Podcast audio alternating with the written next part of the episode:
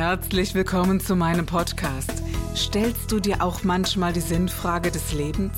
Auf der Suche nach Glück und Leichtigkeit? Ist Erfolg für dich ebenso wenig eine Frage des Zufalls? Wir reden über alles, was uns Menschen bewegt, im Kerstin Scherer Podcast.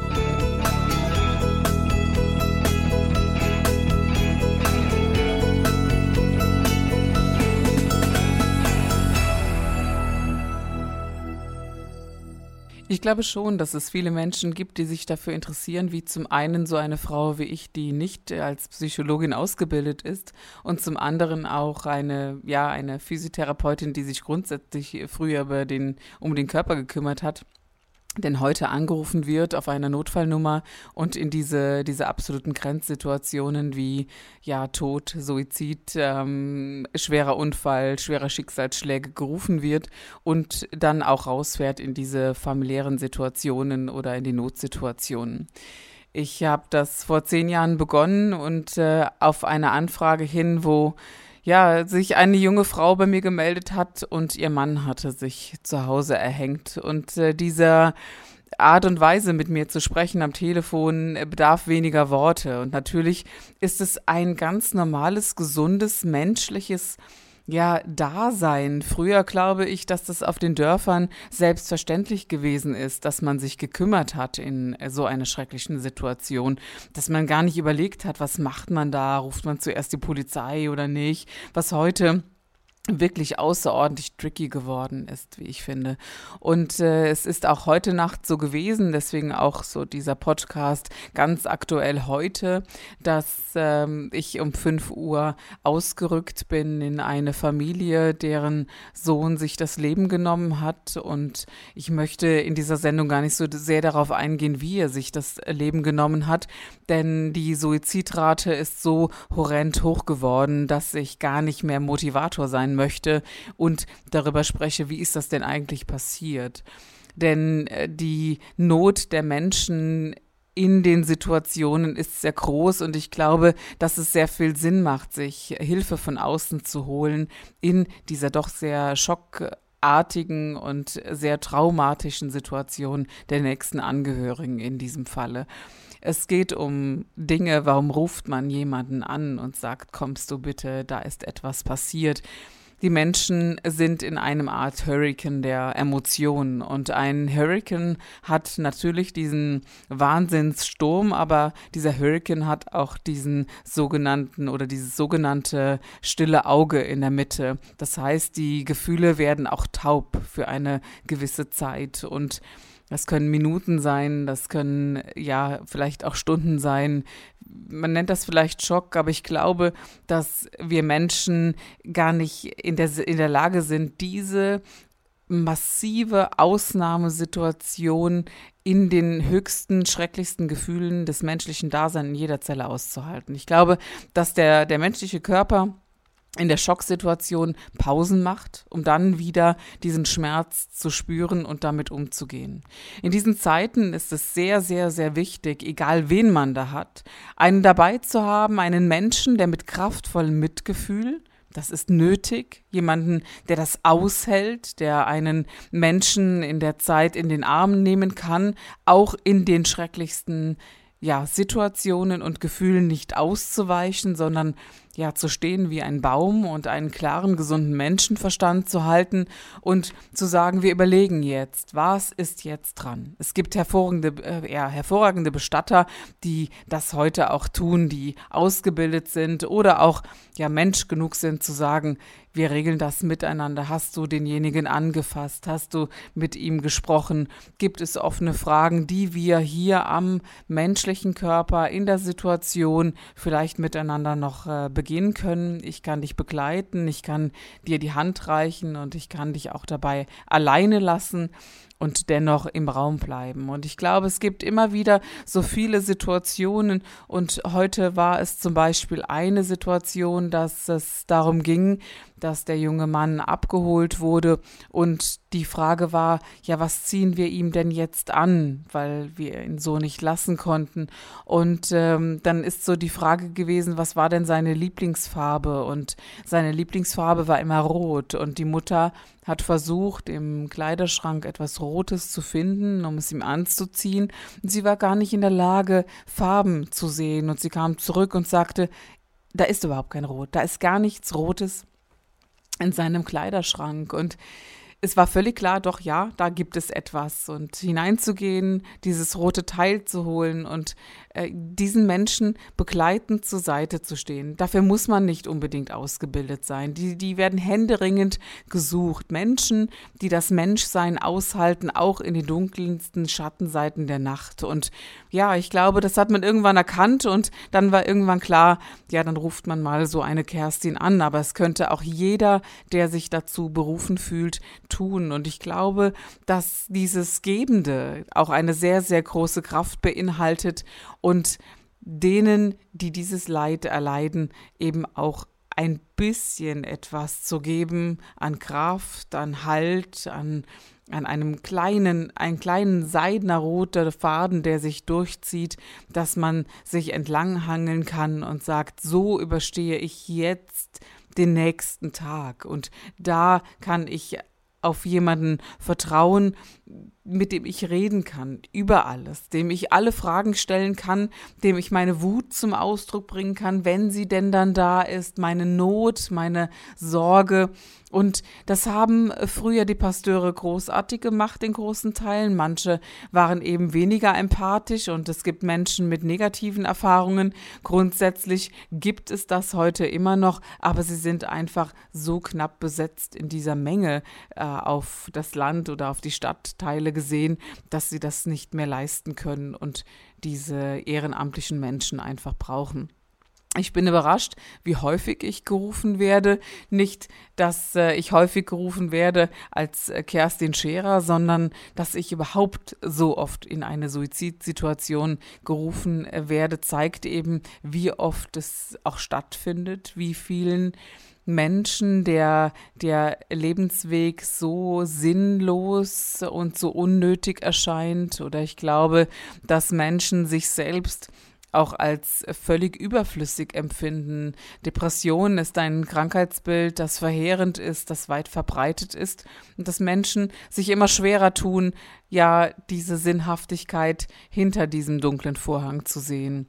Und es gibt so ein paar Punkte, die mir immer wieder aufgefallen sind, dass äh, gerade Menschen, die depressiv äh, sind und sich für das Gehen entschieden haben, ja fast aufgeblüht sind in den letzten Stunden vor dem Suizid, eine Art Erleichterung erfunden, äh, empfunden haben. Und es vielleicht gerade dann nochmal Sinn macht, äh, ein Gespräch zu suchen, wenn man das im engsten Freundes- und Bekanntenkreis hat und dass man dieses äh, Übertretsein eines Menschen vielleicht bemerkt. Ähm, was mir auch aufgefallen ist, gerade im Hinblick auf Suizid, dass äh, einige der Menschen, die ich begleiten durfte, ja, gesagt haben, der Suizidale habe den Tod und das sogenannte Umbringen oder sich selbst umbringen bei anderen als äh, ja, heroische Herausforderung gesehen oder ges so, so Sätze gesagt wie Mensch, der hat aber wirklich Mumm in den Knochen, der hat es geschafft ja, der hat's mal reißen können. Oder auch so Sätze des Selbstangriffes wie, oh mein Gott, ich bin echt der letzte Vollloser. Ich bin so, ja, ich hab's doch nicht drauf. Und das sind so Alarmglocken, die bei mir angehen. Und ich glaube, es gibt immer mehr Not in einer Zeit, die schnell ist, die lebendig ist, ja, die aber auch ein Lebenstempo an den Tag legt, den sich viele Menschen nicht mehr gewachsen fühlen. Ich glaube, dass so etwas wie Social Media Fluch und Segen zugleich sind. Und wir sprechen ja jetzt hier heute in der Sendung über Fluch, leider so sehr, wie ich mir das andere auch wünsche. Aber wo viel Licht im Leben ist, ist eben auch viel Schatten. Und wir sprechen halt jetzt einfach mal über den Schatten, um ein bisschen Licht einziehen zu lassen. Und ich glaube, dieses genaue Hinsehen oder genaue Hinhören macht schon mal ganz viel Sinn. Ich möchte nicht behaupten, dass es Situationen gab, wo sich jemand das Leben vielleicht mal nicht genommen hat. Aber es gab in meinem Leben Situationen, wo ich glaube, wenn ich gehandelt hätte, ich es vielleicht hätte hinausziehen, zögern können oder hinausziehen können in der Lebenszeit. Und das wiederum behaupte ich, hätte vielleicht dazu führen können, dass man den ja sogenannten Selbstmord hätte verhindern können. Ich mag das Wort Selbstmord ungern, denn dieses äh, gedankliche Selbstmörderorientierte ist für die Angehörigen verheerend. Ein Selbstmord beinhaltet das Wort Mord. Jede Mutter fragt sich schuldhaft, was habe ich nur falsch gemacht, dass mein Kind in der Lage gewesen ist, dieses zu tun. Das sind viel zu schuldbehaftete Themen, denn in Lebenssituationen hineinzugeraten ist, äh, ist nie schuldhaft bei anderen. Das ist unmöglich zu sagen, du hast Schuld daran. Und es ist äh, sehr, sehr wichtig, äh, eben auch hier im kraftvollen Miteinander das vielleicht auch zu gestalten. Und so ist es eben bei mir auch so gewesen, heute Nacht um 5 Uhr auszurücken in diese Situation. Ja, diese Tragik und diese Situationen auszuhalten, Menschen zu begleiten, zu der Person hin, zu dem Abschiedsbrief hin, der hier heute Nacht ein Segen gewesen ist, denn ein Abschiedsbrief gibt viele Antworten, bestenfalls. Kein Abschiedsbrief äh, wirkt häufig auf die, ja, auf das, auf die Angehörigen so, als ja, wäre es eine Kurzschlussreaktion gewesen. Und diese beantworteten Fragen lindern ein wenig äh, dieses Schuldempfinden. Und es geht noch viel weiter. Mir ist völlig bewusst, dass diese Familie die nächsten Tage eine, eine ja, hölkenartige Zeit haben werden. Und ähm, der Schmerz, der in diesen Wellen auftaucht, der ebbt die nächste Zeit weniger ab. Ich glaube, dass sich diese Schmerzen immer wieder aufbauen und dass es eher noch intensiver wird, wenn sich dieser sogenannte Schutz von Schock und Trauer abgebaut haben und in den nächsten Monaten ganz viel ja, psychologische oder, oder professionelle Begleitung nötig ist, um auf irgendeine Art und Weise damit umgehen zu können. Und reden ist nun einmal die befreiendste Variante, da wo man eigentlich nicht mehr reden kann. Da, wo die Stille Einzug gehalten hat, geht es darum zu sagen, wir finden ein Wort oder mehrere Worte und es darf alles gesagt werden, all diese unfassbar ja, intensiven Gefühle, emotionalen Bilder, die Erinnerungen und die geistigen Bewegungen, die das Ganze nun einmal mit sich bringt. Darum geht es, immer wieder begleitend an der Seite zu stehen und dies zu tun. Das ist in unserem Land gut verbreitet, dass wir immer wieder auf Menschen und professionelle Helfer treffen können.